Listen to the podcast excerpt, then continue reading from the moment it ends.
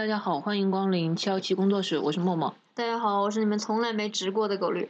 大家好，我是具有多年潜伏在职人圈啊、业内经验的业内人士袁山。呃，就是大家听到袁山和狗狗这一期的介绍，应该可以猜到，我们这一期就是想聊一下袁山如何将狗绿掰直这个话题了。啊？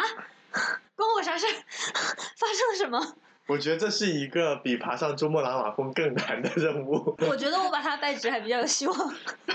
哦，不是啊，开玩笑的。其实我们这一次是想聊一下，就是所谓的有一些性少数的朋友，可能在某些情况下会假装解释一下什么叫所谓的性少数的朋友。不是，它是一整句话，你要把一整句话听完。好的，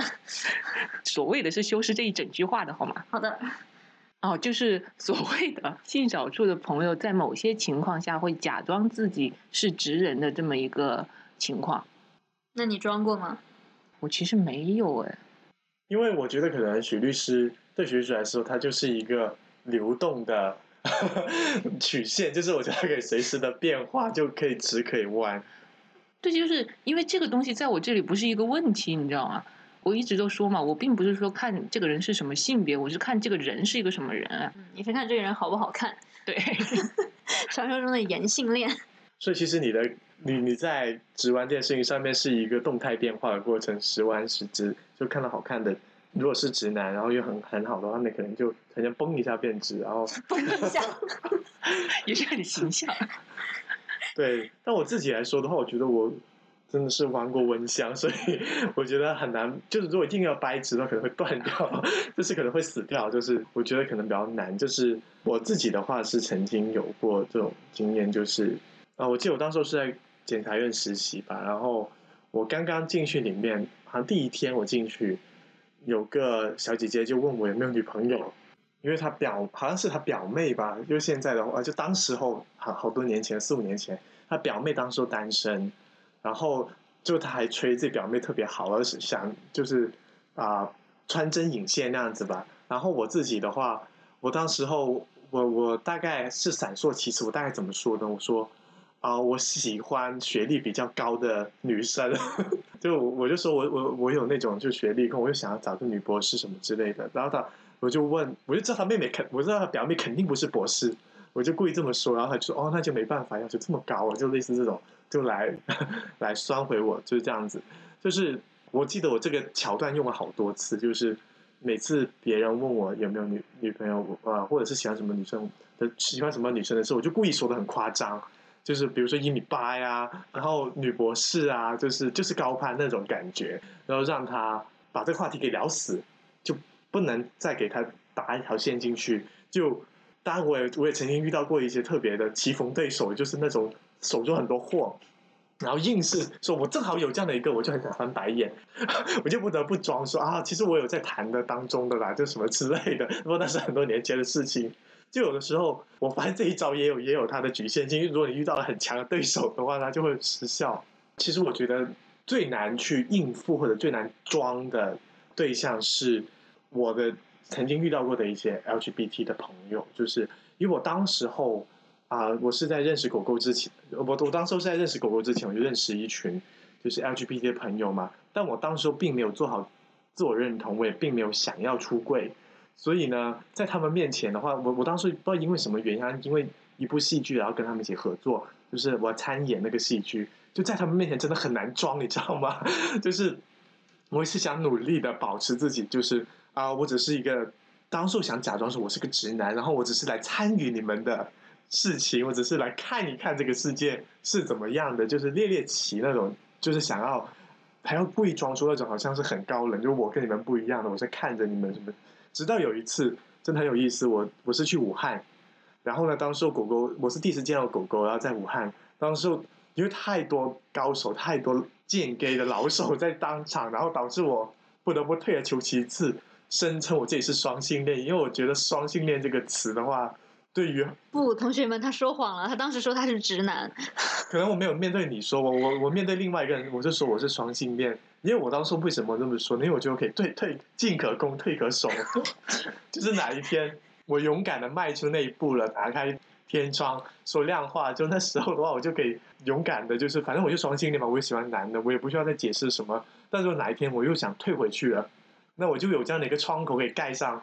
就感觉可以随时打开、关上、打开、关上，就是我觉得这也是折中的方法。也我也是听过很多同志朋友，其实也是弯的像蚊香一样，但是为了让自己能够有回旋的余地，然后呢就说自己是双性恋。我感觉你要给就是正在听的可能是有双性恋的朋友道个歉。道歉，对不起，我我当时真的是不，我我当时真的我记得有个朋友在武汉中有个朋友跟我说啊，你是我认识的第一个双性恋。我当当时然后人家还认识了一个假的双性恋，跟那个朋友再道个歉。对不起，虽然我已经忘了你是谁。你加后面这句话就显得好没有诚意。就是啊、我我不晓得有没有听过这样的一个故事，但是我认为哈，就是像双性恋、泛性恋或者酷儿这些，哎，有的时候虽然感觉好像这么说有点真的不正确，但是有的时候似乎是一个中间过渡地带，就是一个人就是出柜之前的一个最后的倔强，或者是最后的一个。你再给双性恋的朋友道个歉吧。对不起你们，但是我觉得你们被被用起来了，也是一个啊、没办法，反正用都用了。嗯，就我们这里没有想冒犯双性恋朋友的意思啊，但是我们其实想说的就是说，在有些情况下，其实大家是没有办法那么坦荡的，或者是说直接的去表明自己所谓的身份的。讲实话，我觉得就是如果跟人家说自己是双性恋，其实就跟说自己是同性恋也差不了太多了。对，就是因为不管你说你是双性恋还是同性恋，相对于普通的人来讲，其实都是一个比较有冲击性的一个事情。所以其实就不管你是出双还是出同，其实都是一个出柜的表现。其实啊、我我当然也觉得，就我当初其实也是挣扎了很久，要不要去认这样的一件事情。后面想到把只是把这个当做一个缓缓冲地带，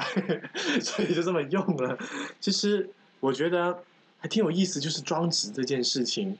我觉得还想分享一个很有意思的点，就是因为我之前曾经参加过一个举一个聚会，就会或者一个群体吧，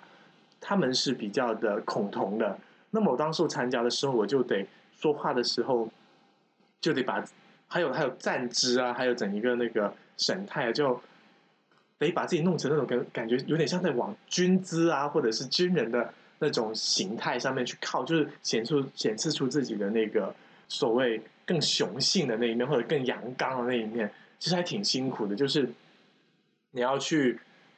做这样的一件，就是可能跟自己的气质不太一样的一件事情啊。等一下，我有点好奇，就是直男的站姿和 gay 的站姿有什么区别？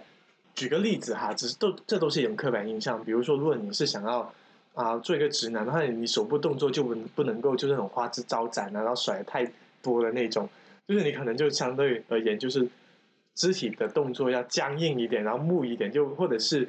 啊、爽朗一点那种感觉，就是不能够太多的花样。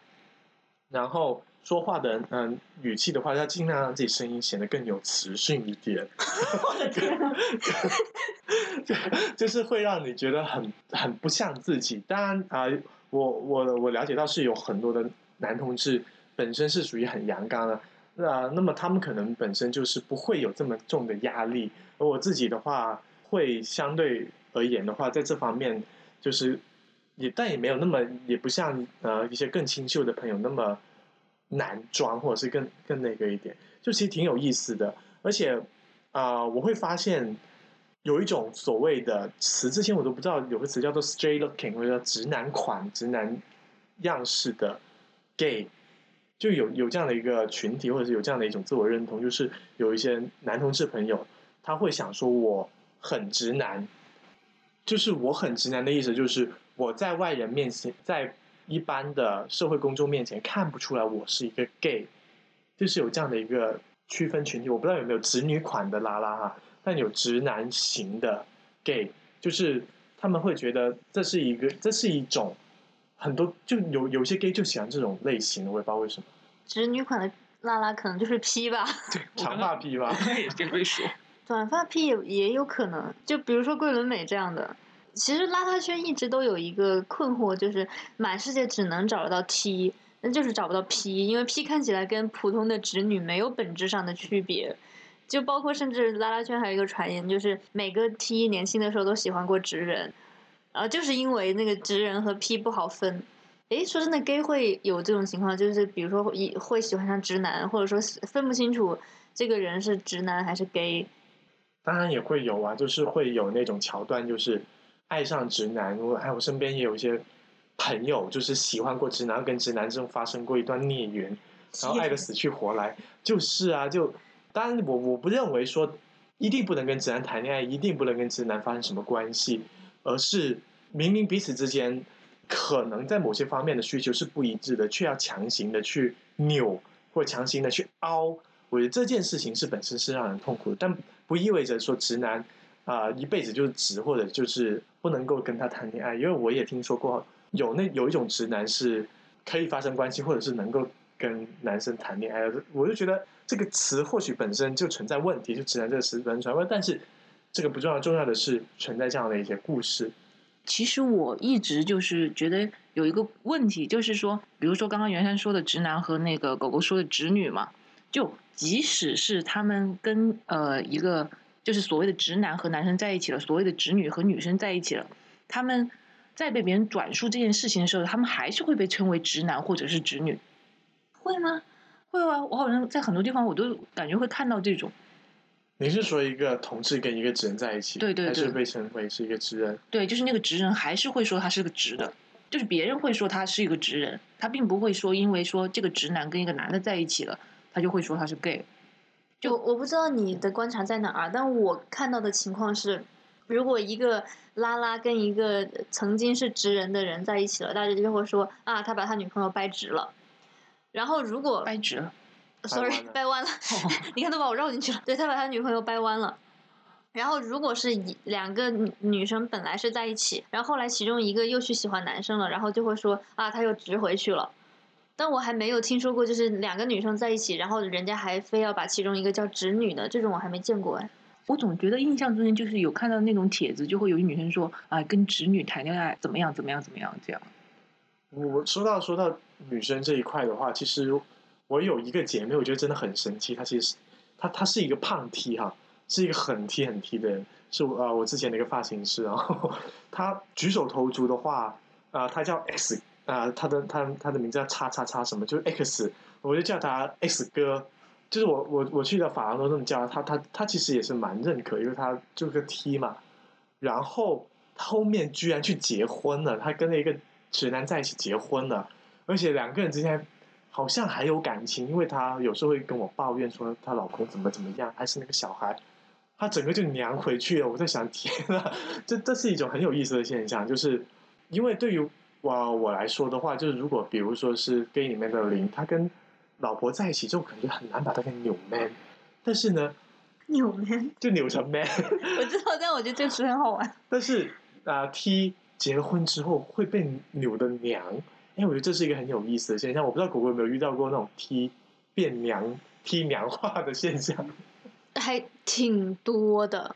就我我我我现在脑子里就能闪过七八张这样的脸，对，挺多的。好像就是，嗯，他每个人不同的选择嘛。像比如说我，我就呃很早就离开了自己的家乡，离开了自己原生家庭的环境，然后呢，他们就催不着我嘛。但是有一些可能就一直跟父母生活在一块儿，或者有其他的什么方向的压力的话，就有很多的，不管是 T 还是 P，都有可能去结婚。然后结完婚之后。如果她还是一个很 T 的形象，就可能比她老公还 man，那就当然是不行的。于于是就会，你知道，因为我一直讲一个话，就是结婚是两个家庭的结合嘛。然后这样的 T 结完婚之后，就是两个家庭一起催着她变娘，就你能想象那个压力是多么的巨大。就隔三差五，婆婆也这么说，亲妈也这么说，老公也这么说，什么小舅子什么乱七八糟都这么说。那其实时间长了就受不了嘛。然后大家还会就是讲一些什么。没有尽到一个做媳妇的本分呐，什么之类的。总之就是巨大的压力之下，我还见过挺多 T 弄得很娘的。那会不会跟他的那个内在的那种驱动，就是他内在可能想要阳刚那种驱动，就会完全被灭啊？那他怎么释放自己的那个阳刚那一面呢？就其实放不出去啊。他比如说会不会在呃结婚之后，可能是在某一个夜晚，她老公去出差或怎么样？就跑去拉拉吧里面释放着自己的爷们，把脚放在桌子上面，就是彻底的释放着自己的 T 位。开个玩笑啊，我只是猜测而已。因为我听说过有些灵，他们结婚了之后，其实他内在是我说的是一些阴柔，他其实内在是有娘气在，但是娘气。对，为了呃维持一个形男子气概形象，他就压着，然后等他去酒吧之后，就整个骚气就蔓延出来了。那其实刚刚就是你们两个讲的这个，就是比如说 T 结婚或者是零结婚，我觉得终于回到我们一开始说的那个主题了啊，就是说有时候性少数的朋友不得不装知人嘛。看我们的主持人多尽责，终于把我们兜回来了。就是说，你们你们刚刚讲的这两种情况，其实现在很大程度上会被认为是骗婚，那你们怎么看？我觉得分为很多种不同的情况吧。嗯，就有有一些朋友他会选择行婚，而且这个行婚，我觉得要跟大家解释一下哦。就是一般大家可能认为行婚就是拉拉和 gay 结婚叫行婚，但其实，在嗯实际的案件中，我发现了很多就是拉拉跟直男结婚，直男知道他是拉拉，或者是 gay 跟直女结婚，直女也知道他是 gay，这种也是有的。因为有很多就是直人的朋友，他其实本来也不想结婚，但是呢又。呃，也是各种各样的压力等等等等，总之最后没有办法要结婚，他就觉得那我还不如就是找一个形式的配偶来结婚。那像行婚这种，双方对于各自的这个性倾向，或者说对于各自可能去外面找其他的什么人，这样的一个情况都是心知肚明的情况下，其实我觉得也没有什么骗不骗婚的问题。哎，其实这个又是一个很经典的话题，就是如果一个两个人之前以为彼此是异性恋。结果走入婚姻之后，发现其中一个可能是双或者同，然后这个算不算骗婚？讲实话，情感上我可以理解，就是大家认为他是骗婚的情况，但是其实这不符合中国的传统，就是在中国的传统上，我们是没有同性恋这个概念的，这个概念就是一个外来词汇，或者我们可以就是矛头鲜明的直接指向某国，对吧？就是他们创造出来一个词嘛，然后我们就接受了这个词嘛。包括 LGBT 这个词也是，它明显不是一个中国的词，然后我们就接受了它。其实中国古代一直都是，比如说男性好男风啊什么之类的，这些在我们的文化里是非常常见的。我们也不并不会因为某一个男性跟另外一个男性发生了一些关系，然后就说，哎，你是个同，就是给他一个，哪怕不管是什么词啊，不会给他一个分类，说你是某一类的人。大家最多就是啊，某某好男风。对吧？那你这个邹忌跟那个城北徐公比美，对吧？你比就比啊，大家也不觉得说你很娘或者你有什么问题，你就比嘛，没有问题啊。其实我们的中国传统文化本身就是非常包容的。我觉得就是如果如果大家认为中国的传统文化非常歧视，或者说有什么男子气概什么乱七八糟这些要求的话，我觉得简直就辱华了，好吗？所以在这种情况下，你说非得把一个人框成。这个链那个链什么之类的，本来就是一个很西方的东西，然后在这样的基础上又得出一个骗婚的结论，其实本身也是值得推敲的。然后我想分享一个故事，就是我有一个朋友，他是一个 gay，那么他其实呃当时找了一个女生结婚的女的，然后跟那个女生结婚之后呢，那个女的后面不知道通过什么方式知道了，然后知道之后那个女生就想要跟他离婚，他就觉得这件事情让他特别受不了。我朋友当时是这么说的，他说：“我可以答应你，就是我只跟你在一起，只对你好，就是呃，也可以交公粮，就是也如果你有这方面的需求。”他的意思是说他不找男朋友吗？他不找男朋友，他说我们就好好过，然后呃，我也愿意对你好。但那个女生就是死活都不肯，就你给我再多钱，我也不愿意。我就是要去寻找我自己的幸福，我要寻找自己的爱情，我不能被。你耽误了，呃，其实像我那个朋友，我觉得他是蛮，虽然大家社群一直在批评很多男同志，但我觉得不能排除有一部分男同志是铁了心，就是要进入婚姻的关传统的婚姻关系里面去，他可能他可能会隐瞒自己的恋爱史，隐瞒自己的，呃，就可能喜欢过男生这样的一件事情吧，但是呢。他已经下定决心了，就是说我不会再去找男朋友，我不会再去跟别人发生关系，就一心一意守护这个家庭。其实，如果按照就是比较传统的那套说法来说的话，其实也不见得有太大的问题，因为他尽心尽责，啊、一不家暴，二不抽烟，三不喝酒，也没也不是各种不好的事情，反正就是也是一个好男人，对不对？只是可能没有办法产生爱情这件事情而已。那么这件事情本身就可能缺的就是爱情本身。那这种情况下面的话，啊、我觉得可能啊、对于这件就是所谓对于骗婚这件事情的看法，就需要有另外的一些思考。就可能如果只是一面倒的去批评，可能无济于事。另外，对于这个女生而言，其实我也问过我好多姐妹，就是就问子女朋友，我就问他们说，如果你老公是个 gay，假设已经发现了，但是他对你很好，每个月给你两三万，然后呢也不怎么呃，就是也对小孩很好，很尽心尽责，你是否 OK？然后很多人给我的答案是 no，不行。很多 gay 的答案是那或种，很多女生的答案是不行就是说我一定要找一个有爱情的人在一起，我才可以。这个人跟我之间没有爱情的话，我就绝对的不行，就是划分出了一条鸿沟。所以，但凡有点了解 LGBT 的女生朋友，他们第一件事情都往往就是怎么鉴 gay。即便老公对我很好不重要，重要的是鉴别出这个 gay，然后从源头类预防，不要跟 gay 结婚，是很多姐妹的一个呃共一个我我观察到的一个共识。其实我刚刚听袁山讲那个，我我突然发现，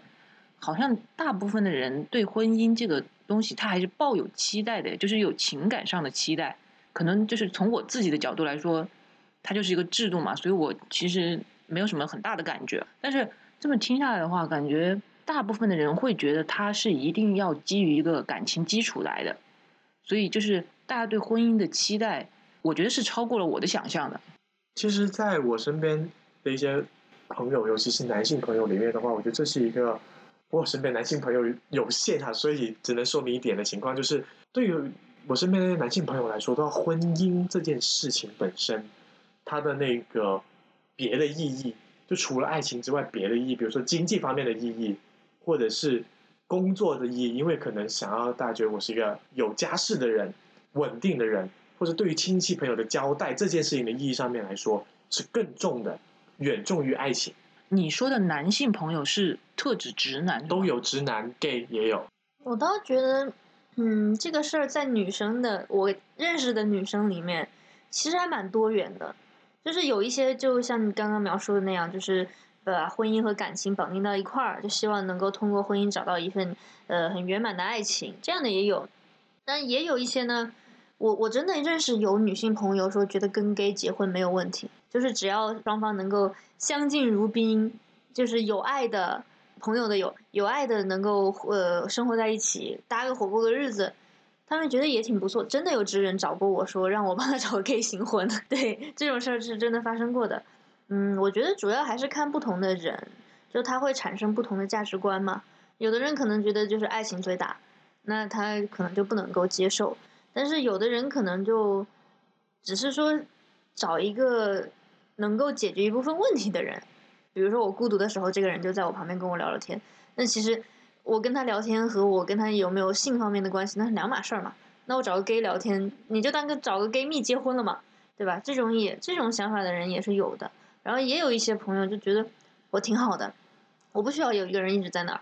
所以你我就干脆就不结婚了嘛，对吧？我们默默就可以这样啊。是默默发言的。就是如果开个脑洞啊，容我允许我开个脑洞。假如今天哈，就是比如说我今天立下立下决心，我要从此做直男了，我要装直男装到底了。那我这一辈子我也成功的演戏，让啊、假设比如说我跟 B 在一起，然后我成功让他认为我是个直男，只是有点娘、有点温柔的一个直男。OK，我让他成功相信，而且这这套戏演了一辈子，你觉得这有问题吗？就我陪他演，就是我不陪他演那场戏，我我演这场戏，让他误以为我爱他，而且他也感受到了爱，反正他感受到了吗？就是这套戏玩玩到了极致，就是我让他成功让他觉得我是个直男，然后他也很幸福的过完这一辈子。那这件事情本身是否真的那么重要？就是装直这件事情是否还需要拿出来说，或者是还需要指责我这件事情？其实我是觉得没有太大的问题的，就是看你或和对方对这个婚姻的期待是什么嘛。就是如果都达到了你们双方的那个期待或者是你们的想象的话，我觉得这个事情就是它就是一个完成的事情了，它就已经完成了呀。就是，所以你是觉得，就是我到底是不是 gay 这件事情，可能就不那么重要了。对，因为我其实已经完成了对方的期待。对，因为本来他跟你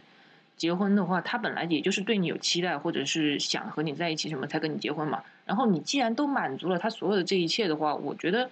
其实没有什么很大的问题。那其实还是挺理性的，我觉得这是我我也认可这是一个很理性的做法。但我听过一种说法，就是因为有些朋友，就是有些有些故事里面是这样子，就是那个是一对直男直女结婚，但那个直男呢，就是对自己老婆就是冷漠不好这件事情，他根本就没有想要任何的去掩饰，直接就表达出来。但是可能因为他是个直男，大家就会觉得说能理解啊，男的可能都这样子。但是只要他这个身份换一换，就是他换成一个 gay，就他可能做到很好，但也可能并不一定能够让大家觉得满意。就是我觉得会存在这样的一个矛盾，就是我刚刚说那个故事，就是那个 gay 对自己老婆很好，其实符合那个女生的期待嘛。而在另外一个故事里面，是一个直男，他其实对自己老婆并不好，而且他并没有想要装好。大家反而啊，大、大家在这里面的话，会觉得他啊、是一个